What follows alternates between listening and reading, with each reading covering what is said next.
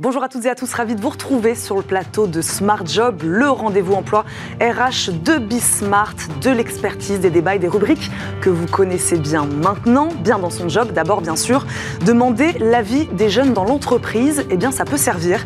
Avez-vous déjà entendu parler du Shadow Comex ou Comex de l'ombre en français, comme un miroir du comité euh, exécutif, à la différence près qu'il n'est formé exclusivement que de jeunes. Ils n'ont pas de pouvoir décisionnel, mais peuvent éclairer les dirigeants porter un regard critique sur la stratégie de l'entreprise. Une agence de communication qui a tenté l'expérience sera avec nous.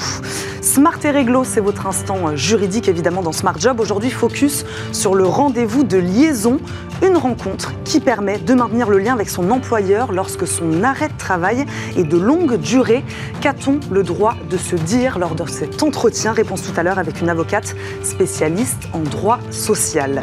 Le cercle RH aujourd'hui, l'importance de bien soigner l'expérience candidat dans un secteur en tension. Il serait dommage de laisser filer les talents parce que l'entretien d'embauche n'était pas à la hauteur. Avec trois spécialistes du recrutement, nous revenons sur les nouvelles tendances du processus de recrutement, jeux vidéo, jeux de rôle. Tout est bon pour séduire les potentiels futurs salariés. Et enfin, dans Fenêtre sur l'emploi, encaisser le coût de la hausse des coûts, c'est le défi quotidien des artisans ces dernières semaines. Le premier employeur de France est particulièrement touché par la hausse des prix de l'électricité. Le secrétaire général de la Chambre des métiers de l'artisanat d'Île-de-France nous partage ses solutions pour les accompagner et éviter les licenciements.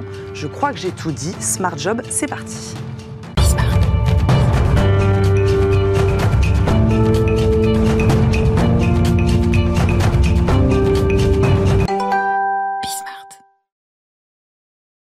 Donnons du pouvoir aux jeunes, ce n'est pas ma revendication, de plus en plus d'entreprises le font, ça s'appelle le Shadow Comex, des comités exécutifs de l'ombre formés quasiment exclusivement de jeunes, avec un monde du travail qui évolue très vite et l'arrivée des millennials et de leurs nouvelles aspirations.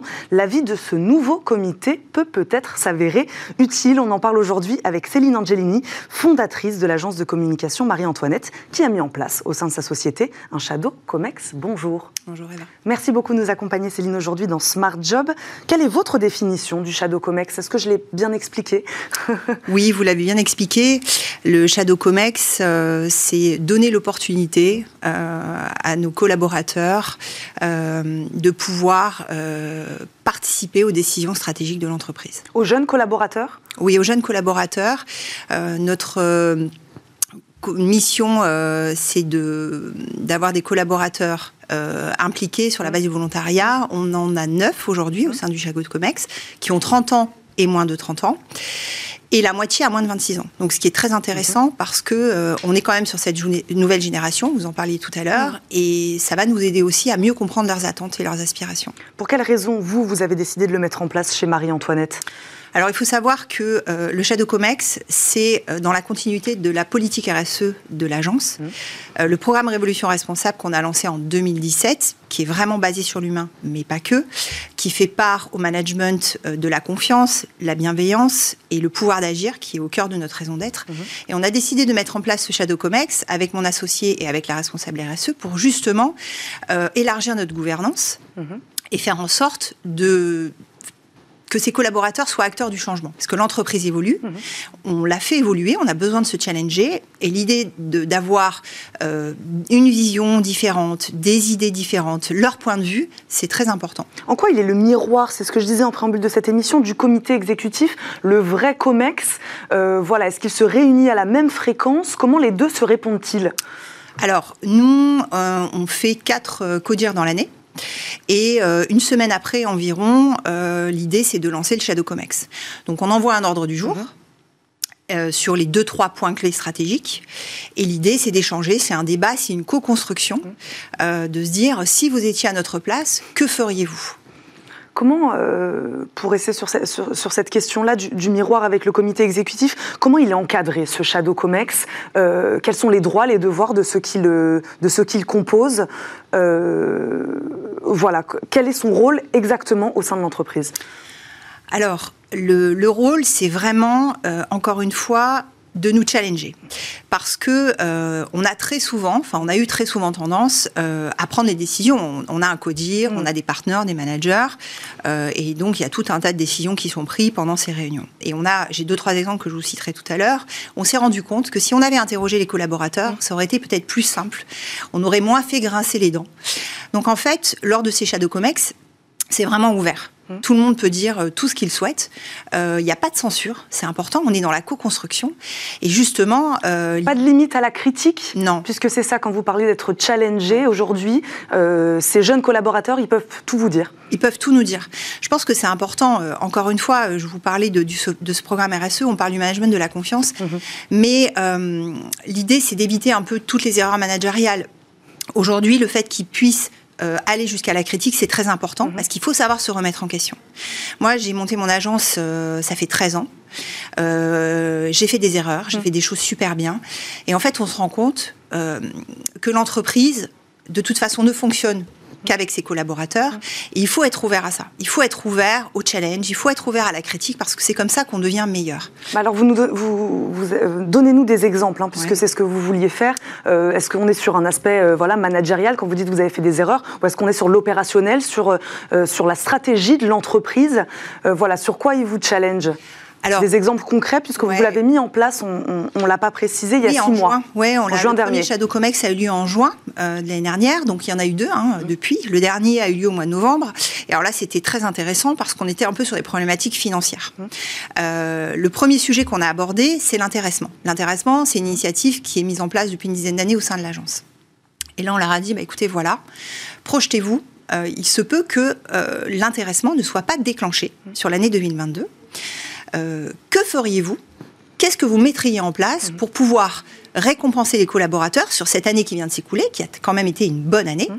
Mais les critères de l'intéressement sont tellement euh, encadrés et stricts que quelquefois c'est compliqué de le déclencher. Donc voilà, on les a challengés là-dessus, mhm. on les a ouverts, parce que finalement, on s'est dit pourquoi la décision nous reviendra à nous? Parce qu'il s'agit aussi de questions d'argent. Et donc là, dans les discussions, plusieurs, euh, plusieurs euh, initiatives sont sorties. Certains nous ont dit, bah, ça serait quand même bien de faire un grand moment convivial, d'avoir un grand séminaire sur lequel on reviendrait sur les, les points forts 2022 et puis surtout de parler 2023. D'autres nous ont dit, ben, on aimerait bien avoir une prime de Noël qui mm. soit déclenchée là rapidement pour euh, le pouvoir mm. d'achat. Et donc de toutes ces discussions est sortie euh, une option qu'on a retenue, euh, qui serait, voilà, si l'intéressement est déclenché, on pourrait mettre en place une prime de partage de la valeur qui soit distribuée de manière juste et mm. équitable, parce que là aussi, comment est-ce qu'on distribue la prime? Par ancienneté, par âge Donc, l'ambition, c'est bel et bien de les écouter, de mettre en place les solutions qui sont proposées. Oui, complètement.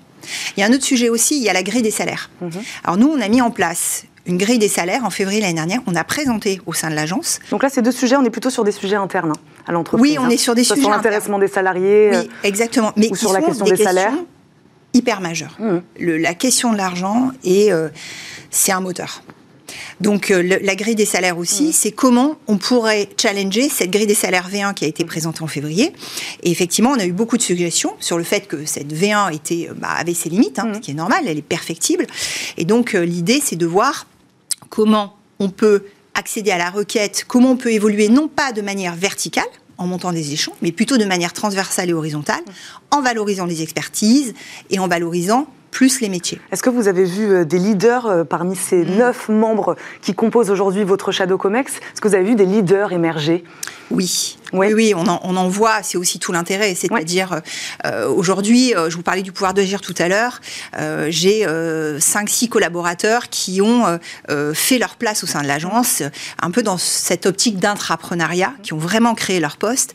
Et aujourd'hui, on voit émerger, de par le savoir-faire et le savoir-être surtout de certains, on sent qu'il y a du potentiel derrière. On parle d'effet de mode, voilà, juste mm. pour un peu mettre un bémol, on parle beaucoup d'effets de mode aujourd'hui quand on parle du Shadow Comex. Mm. Euh, vous, qu'est-ce que vous en dites? Qu'est-ce que vous, vous nous dites là-dessus?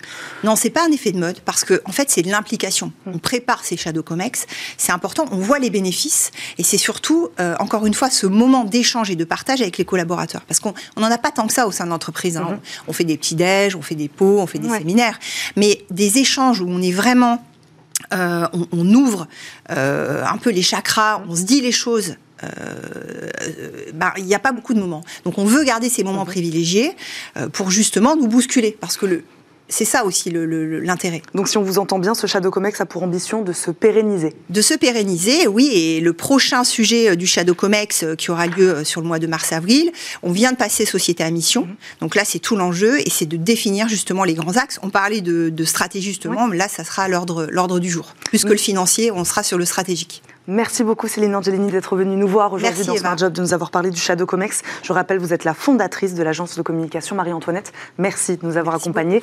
Tout de suite, comme promis, c'est l'instant juridique dans Smart Job.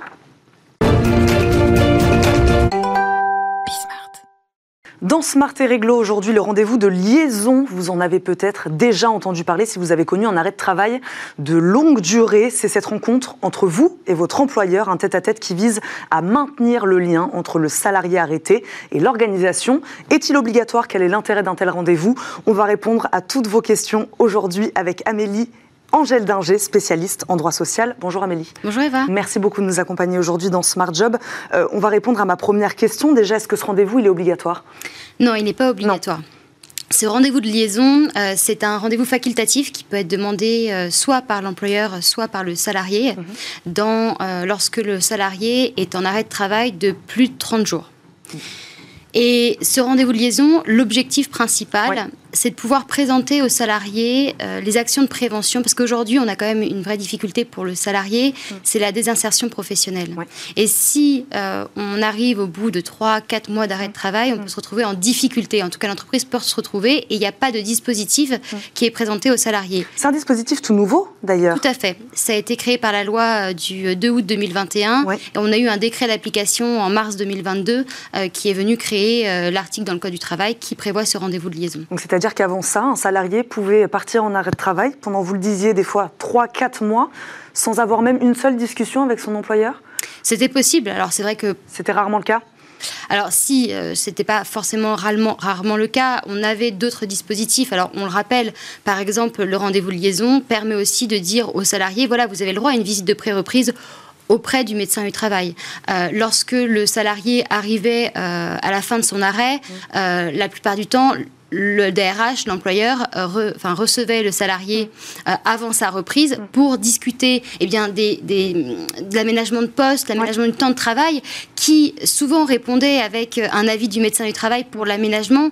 Mais là, on a vraiment un rendez-vous qui peut être une fois pendant l'arrêt de travail, mais encore plusieurs fois si c'est nécessaire mmh. pour vraiment encadrer et éviter finalement euh, une désertion professionnelle in fine à la fin. Mais alors de quoi on parle dans ce rendez-vous? On, comprend un peu que vous venez de le dire. Mmh. Euh, on ne parle pas de stratégie de l'entreprise. On n'est pas en train de dire à son salarié euh, voilà les dossiers en cours, c'est cela comme ça quand tu reviens dans un mois, c'est ça qui va se passer. on, on parle aménagement du travail. Exactement. En fait, ce qu'on va parler, il y a trois, trois éléments qui sont importants et qui sont rappelés d'ailleurs dans le texte de loi. C'est à la fois lui présenter les actions de prévention contre la désinsertion, professionnelle. Euh, le deuxième la possibilité de bénéficier d'une visite de pré-reprise mmh. auprès du médecin du travail et les actions euh, qui pourraient être mises en place pour aménager soit son temps de travail, soit son poste si c'est nécessaire. Et il faut savoir que ce rendez-vous de liaison, l'employeur a l'obligation d'informer les services de prévention et de santé au travail mmh pour permettre également d'avoir alors, ça ne remplace absolument pas euh, une visite de pré-reprise ou de reprise auprès du médecin du travail, mais ça permet d'avoir le côté médical et le côté finalement euh, amélioration du poste de travail. Qu'est-ce que concrètement l'employeur pourra mettre en place pour lui permettre de revenir dans de meilleures conditions et qu'on évite finalement de se retrouver à terme dans une situation en difficulté pour le salarié. Mais quelle est la limite ici de quoi, de quoi on n'a pas le droit de parler? Voilà, par exemple, dans, cette, dans cet entretien, puisque voilà, la frontière entre aménagement du travail sans empiéter sur euh, une discussion sur la pathologie euh, du, du, salarié, voilà, est-ce qu'il y a des choses que le manager n'a absolument pas le droit de dire dans cet entretien, de la même manière euh, que le salarié n'aurait pas le droit de dire quelque chose aussi? Alors, on est sur un rendez-vous qui n'est pas ni un entretien professionnel, on est quand même, il faut le rappeler, dans une situation où le salarié euh, voit son contrat suspendu. Mmh.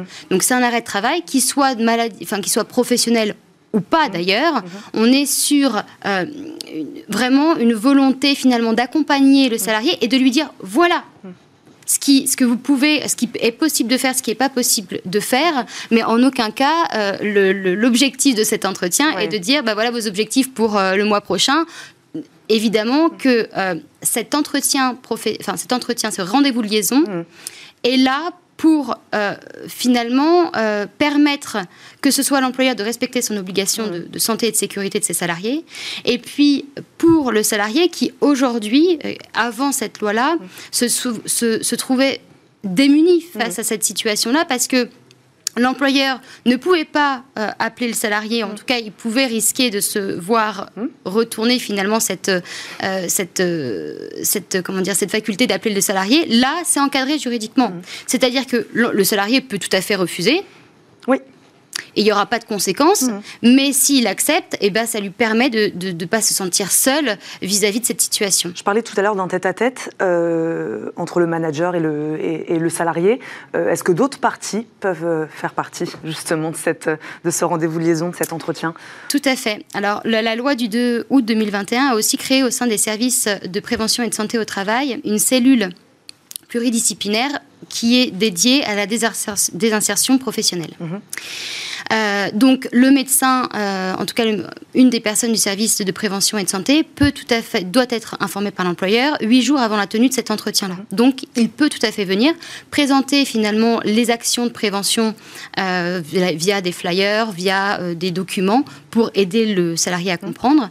Et puis à côté de ça, dans les entreprises de plus de 250 salariés, il faut savoir qu'il y a l'obligation de nommer un référent handicap et le salarié a la possibilité de solliciter que le référent handicap l'accompagne.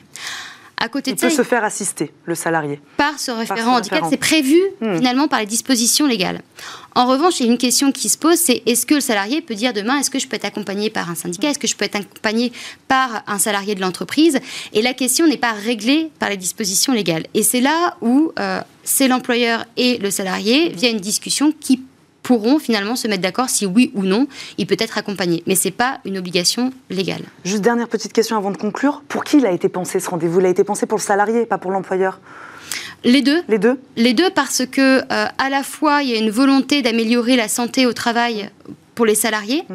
parce qu'il y a eu un constat de fait, c'est-à-dire qu'aujourd'hui, il y a une grande désinsertion professionnelle, et l'objectif, c'est de les détecter en amont pour trouver des palliatifs et éviter cette, euh, cette problématique-là.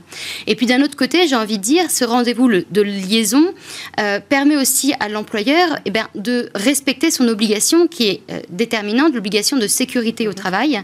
Et donc ça, ça permet aussi de renforcer, parce que l'idée aussi pour l'employeur, c'est de pouvoir, à la fin, rendre un compte rendu et donc de démontrer qu'il a fait le nécessaire euh, auprès de ce salarié-là.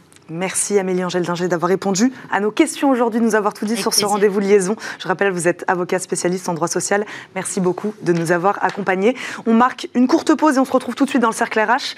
Vous connaissez l'expérience client, l'expérience collaborateur. Dans un instant, nous parlerons d'expérience candidat. Chouchou télé dès l'entretien d'embauche, c'est important. Il pourrait sinon vous glisser entre les doigts. À tout de suite.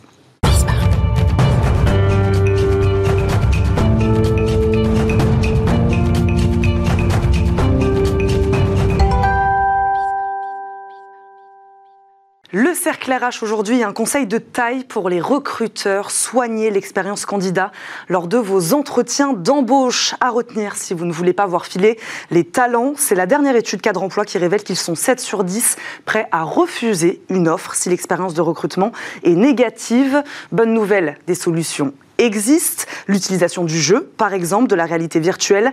Toutes ces nouvelles technologies peuvent vous aider à rendre l'expérience candidat vraiment originale. On en parle aujourd'hui avec trois spécialistes RH qui les ont testés. Caroline Mignot nous accompagne, hôte du podcast Marketing Square et cofondatrice de l'application Refer, un outil de networking basé sur la recommandation. On vous connaît bien dans Smart Job, Caroline Mignot. Merci de nous accompagner. Merci. Merci d'être là. Charles de Fréminville nous accompagne également, DRH de Lucas. Lucas, spécialiste des logiciels administratifs et RH. Bonjour. Bonjour. Bienvenue dans Smart Job. Et Virginie Chevaillard nous accompagne également. Chevaillard. Chevalard. Chevaillard. Oui. Chevaillard, directrice des opérations RH France de Devoteam. Devoteam spécialiste du conseil en technologie et en management pour les entreprises. Bienvenue également. Je le disais donc, 70% des candidats sont prêts aujourd'hui à refuser une offre en raison d'une expérience de recrutement négative. Euh, Charles de Frémerville, est-ce que vous, vous constatez également de votre côté ce phénomène? Est-ce que ça vous étonne, ce chiffre? Alors, ce chiffre ne m'étonne pas, mais heureusement, chez Lucas, on n'a pas une telle statistique, puisqu'on a effectivement un processus qui permet de garantir une bonne expérience mm. candidat, euh, et à la fois pour le candidat, mais aussi pour le recruteur, parce que c'est important, ce processus-là, il va dans les deux sens. Mm, et effectivement, on essaye déjà dès les le prémisse, c'est-à-dire avant même que le candidat candidate, mmh. bah, qu'il ait une bonne image de Lucas, euh, que derrière la fiche de poste soit claire, mmh. euh, qu'on ait aussi un processus rythmé, mmh. et puis aussi un point qui est essentiel, qu'on vérifie que la culturation puisse bien se passer, et donc qu'on soit très clair les uns les autres sur la culture que propose Lucas, et puis sur euh, voilà, l'appétence du candidat à, la rejoindre. On va évidemment, je vais évidemment tous vous poser la question de, voilà, des processus de recrutement que vous mettez en place au sein de vos, de vos sociétés. Caroline Mignot, avant c'était le candidat qui était sous pression, euh, qui cherchait à faire bonne impression euh, lors d'un entretien d'embauche. Euh, à quand remonte, selon vous, cette inversion du rapport de force? Est-ce qu'il est plus vrai aujourd'hui dans certains mm. secteurs, certains, certains métiers? Voilà, c'est vrai qu'on a l'impression qu'il y a eu un switch quand même. Oui, il y a eu un switch. Moi, je dirais que ça a vraiment, ça a vraiment commencé là pendant le Covid, parce que la guerre des talents, et notamment dans la tech, elle s'est vraiment accentuée à ce moment-là. Effectivement, il y a des profils qui sont de plus en plus rares. C'est de plus en plus facile de monter sa boîte et de se mettre en statut indépendant. Donc ça, c'est une tendance euh, qui est déjà prégnante aux États-Unis et qui arrive très très fort en France. Il y a également l'économie des créateurs qui a été accélérée par les réseaux sociaux. Maintenant, on peut vivre de sa passion, tout ça. Donc, il y a un peu une fuite des talents mm. euh, vers des, euh, des, positions plus indépendantes. Et donc, les marques doivent renforcer mm. leur première impression. Et finalement, c'est vraiment comme de la séduction. C'est on n'a qu'une seule mm. fois la chance de faire une bonne première impression. Et maintenant, en fait, ça commence dès le processus de recrutement, ce jeu-là entre marque et candidat. 70% des candidats en France prêts à refuser une offre d'emploi en raison euh, d'un recrutement ou d'une vision du recrutement négatif. Vous, ça vous étonne? Non, ça ne m'étonne pas. Enfin, on est tous les trois du domaine de la tech. Hein. Aujourd'hui, sur notre secteur d'activité, on a en moyenne, hein, dans notre euh, monde de la tech, un candidat sur cinq qui ne va pas aller au bout du process, lié à cette expérience candidat, mais aussi ce dont parlait Caroline, c'est-à-dire on a une telle pénurie de ressources, ils sont sursollicités, donc euh, il faut tout de suite les capter et les tenir jusqu'au bout. Quand je dis un sur cinq, c'est des gens qui vont arrêter soit après l'entretien, soit même après la signature du contrat de travail et qui ne vont pas venir le jour J. Euh, est-ce que la question du, salaire, on va rentrer, hein, je le disais évidemment dans les exemples, des exemples très concrets, mais euh, voilà, en entretien d'embauche, est-ce que la question du salaire, du travail hybride, on en parle beaucoup aujourd'hui, voilà, moi je voudrais trois jours en télétravail, deux jours en présentiel, euh, tout ça s'est passé au second plan. voilà, il faut, il faut séduire son potentiel futur salarié d'une autre manière, lui, lui montrer qu'on a une culture d'entreprise, une stratégie intéressante, originale, Caroline Mignot? Oui, originale, et puis il faut montrer qu'il y a de l'expérience en fait. Il faut montrer qu'en en venant dans cette boîte, c'est une boîte pas comme les autres. Donc c'est là le jeu en fait de se démarquer.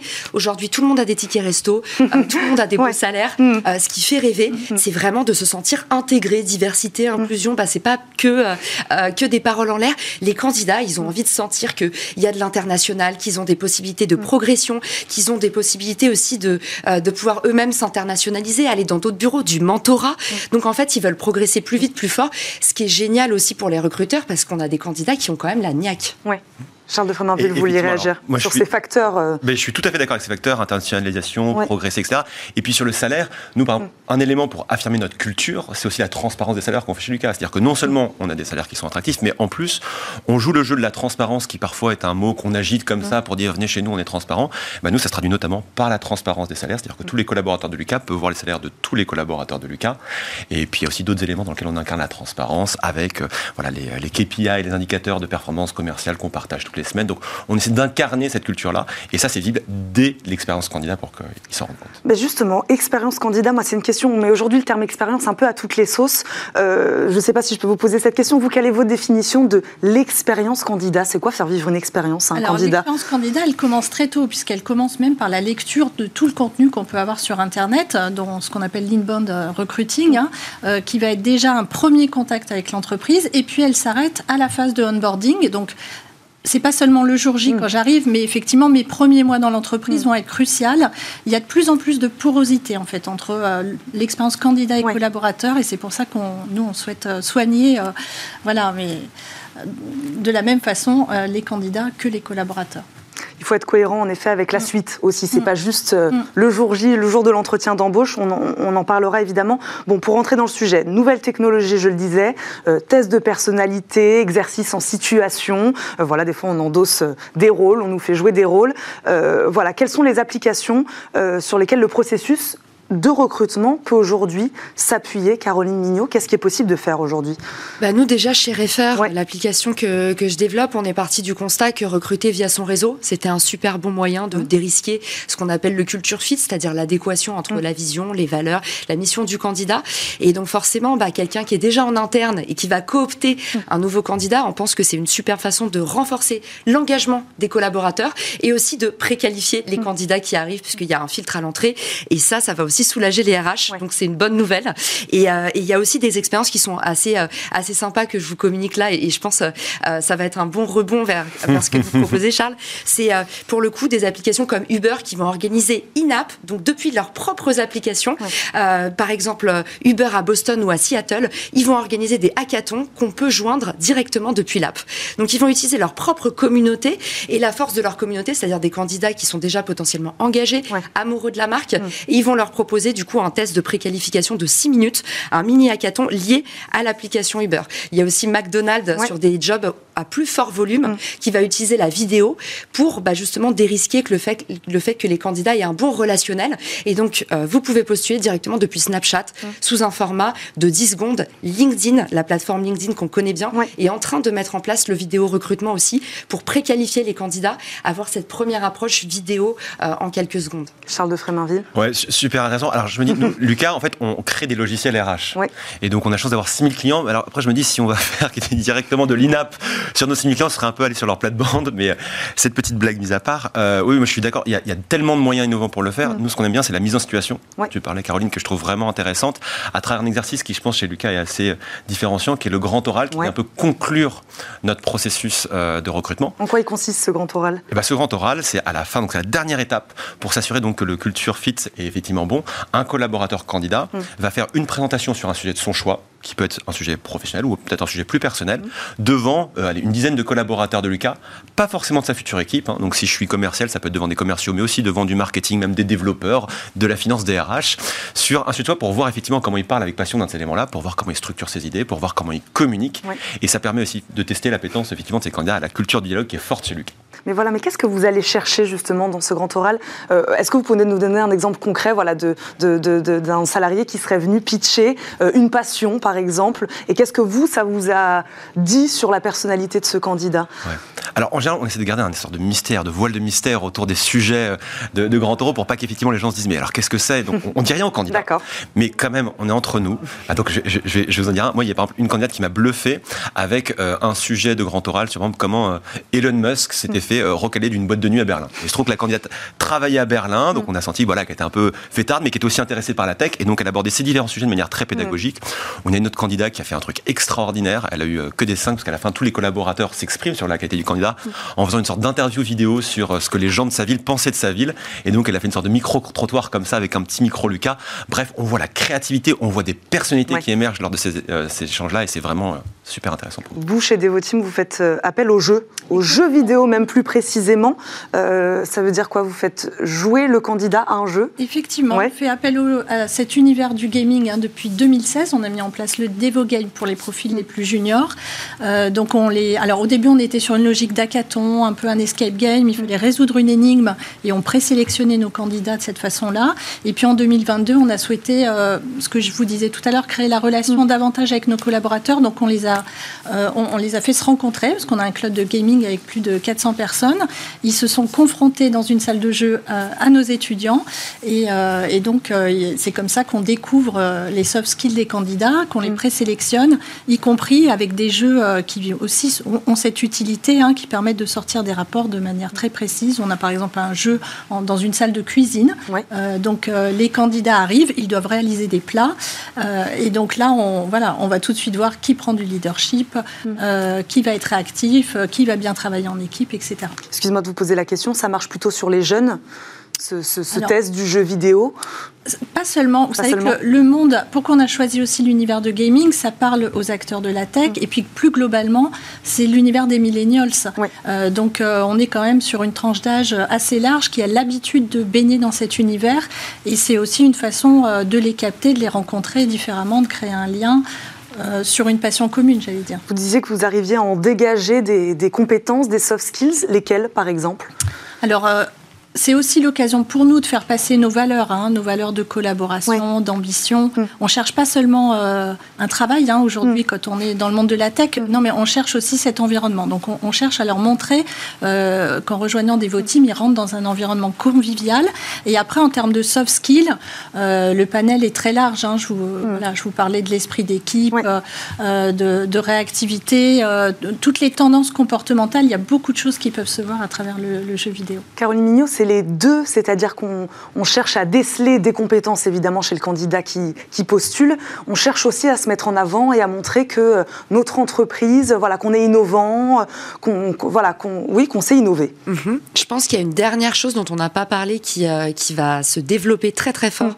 sur le process de recrutement, c'est l'utilisation d'intelligence artificielle de type euh, ChatGPT dont vous avez mm. peut-être entendu parler, euh, GPT-3, GPT-4 qui sortira d'ici deux ans, ça va être plutôt axé sur la vidéo mais en général, ce qu'on sait là, c'est que c'est déjà massivement utilisé pour justement bah, accompagner le candidat mm. quand on peut pas le faire parce que, euh, euh, comme disait Charles, on reçoit énormément potentiellement de candidatures, tout trier à la main, c'est compliqué. Mm. Il faut créer du dialogue, mais est-ce qu'on est suffisamment staffé en interne selon son entreprise pour le faire? Donc je pense que ces IA conversationnels et IBM l'a déjà mis en place aux États-Unis, mm. a créé un assistant IA qui s'appelle Mon cher Watson et qui va orienter le candidat euh, selon justement un test de personnalité, ses soft skills, tout ça il va l'orienter vers tel ou tel job et il va l'accompagner après pour euh, voir avec lui et préqualifier le bon job pour lui. Ça, je pense que c'est des expériences de recrutement qui vont se développer aussi dans le futur. Alors moi j'ai un petit bémol à mettre à ce que vous venez de dire, enfin c'est pas moi qui le mets, en tout cas c'est l'étude cadre emploi encore une fois qui le dit, 71% des Français préfèrent passer des entretiens encore en physique. Tout de même, euh, voilà, est-ce que, euh, est-ce que les deux sont compatibles? Voilà, est-ce que ce qu'on s'est dit juste avant sur l'intérêt des nouvelles technologies contredit ce, que, ce que nous dit, ce que nous dit l'étude? Bah, C'est un signe de culture d'entreprise, d'utiliser une mm. solution IA, d'utiliser ChatGPT. Par nous, chez Lucas, on est 450 euh, collaborateurs. On pense que l'humain, c'est essentiel. Donc, on a investi des ressources suffisantes dans l'équipe RH pour mm. bah, avoir une approche manuelle euh, et euh, de, chacune des mm. candidatures. Et je pense que ça se sent. Et effectivement, c'est pas la même chose. C'est parfois peut-être plus efficace de passer par l'intelligence artificielle, mais c'est aussi, je pense, perçu par certains candidats comme un signe d'écoute, comme un signe d'empathie, de parfois avoir ce, ce travail, aller à l'ancienne, un peu oldie, de revoir chacune des candidatures manuellement et individuellement sur ce paradoxe entre euh, voilà un candidat qui a tout de même envie de rencontrer son employeur en face à face et puis sur l'intérêt tout de même du gaming ou de la gamification. pour moi, je pense que ce sont deux choses complémentaires. C'est-à-dire, euh, je vois l'IA comme euh, une aide euh, à la décision, mm. une aide à la présélection, mais ce moment de rencontre, il est fondamental mm. et on n'empêchera jamais, il ne faut surtout pas empêcher le fait que ce soit un recruteur, un manager, un expert qui, au final, prenne la décision. Voilà, mais je pense que ça peut faire gagner du temps et je pense aussi que ça peut être un avantage côté candidat parce que c'est l'occasion de répondre à toutes ces questions mm. de manière continue. On n'est pas obligé euh, voilà, d'appeler à telle heure ou de rencontrer la personne à tel moment. On veut en savoir plus sur l'entreprise. On peut euh, voilà, pousser du contenu et avoir énormément d'informations à tout instant. Ça, c'est devenu euh, très important. Par exemple, nous, dans la phase de pré-onboarding, mm. à partir du moment où on a signé son contrat de travail, maintenant, on pousse du contenu en e-learning mm. à nos candidats pour qu'ils découvrent l'entreprise en amont euh, et, qu'ils arrivent, euh, voilà, comme je vous disais, en étant déjà familiers avec l'entreprise qu'ils intègrent. Moi, en vous écoutant euh, tout à l'heure, on a l'impression tout de même que toutes ces applications, surtout ces applications technologiques aussi, permettent de tester davantage la personnalité du candidat. Aujourd'hui, ses compétences voilà, comportementales plutôt que ses compétences techniques. je vais être un peu cru, mais voilà, ces compétences techniques, elles intéressent plus aujourd'hui les, employeurs. Charles de Fréminville, Caroline Mignot, voilà, la personnalité dit peut-être plus aujourd'hui voilà, d'un candidat sur la manière dont il va voilà, s'adapter, évoluer dans une entreprise. Finalement, les compétences techniques, on, verra plus tard. Non, non, pour le coup, enfin, je, pense que c'est du. Il faut raisonner en termes de et et pas en termes de où. C'est-à-dire que nous, dans notre processus, on a d'abord effectivement un screening avec le candidat, mm. donc au premier échange. Et effectivement, ensuite, il y aura une revue avec un test technique. Ça, c'est systématique pour mm. tous les postes et donc même pour les postes qui pourraient sembler, entre guillemets, avec plus de soft skills. Tu vois, mm. Par exemple, nous, les RH ou les office managers, ben, ils ont aussi des tests euh, techniques pour vérifier qu'ils sont bons. Ensuite, il y a une rencontre avec l'équipe parce qu'effectivement, je parlais du grand oral, mais il y a aussi une rencontre avec l'équipe avec laquelle j'interagis. Et puis ensuite, le grand oral là. Donc, pour moi, c'est les deux. Et effectivement, l'exigence, elle est renforcée et pas un qui remplace l'autre. Et la technologie permet de tester les deux.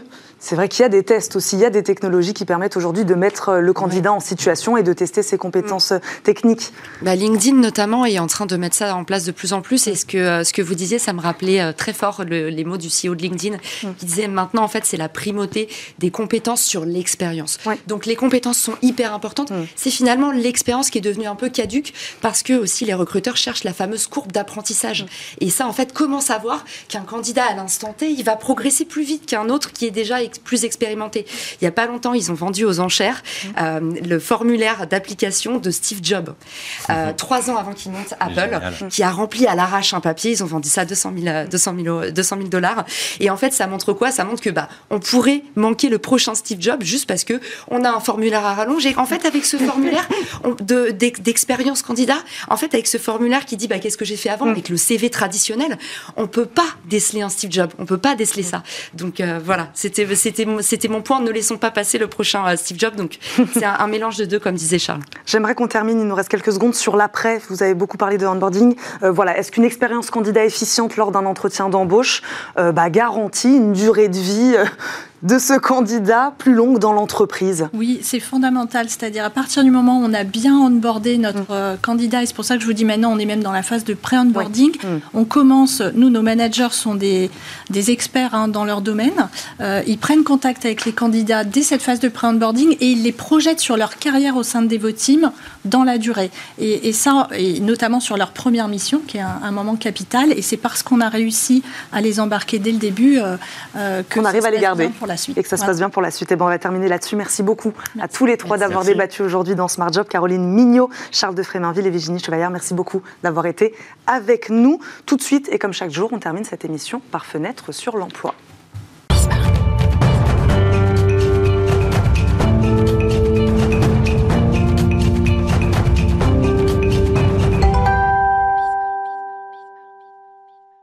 Dans Fenêtre sur l'emploi aujourd'hui, l'artisanat face au défi de la crise énergétique. Premier employeur de France avec 1,3 million d'entreprises et 2,3 millions de salariés.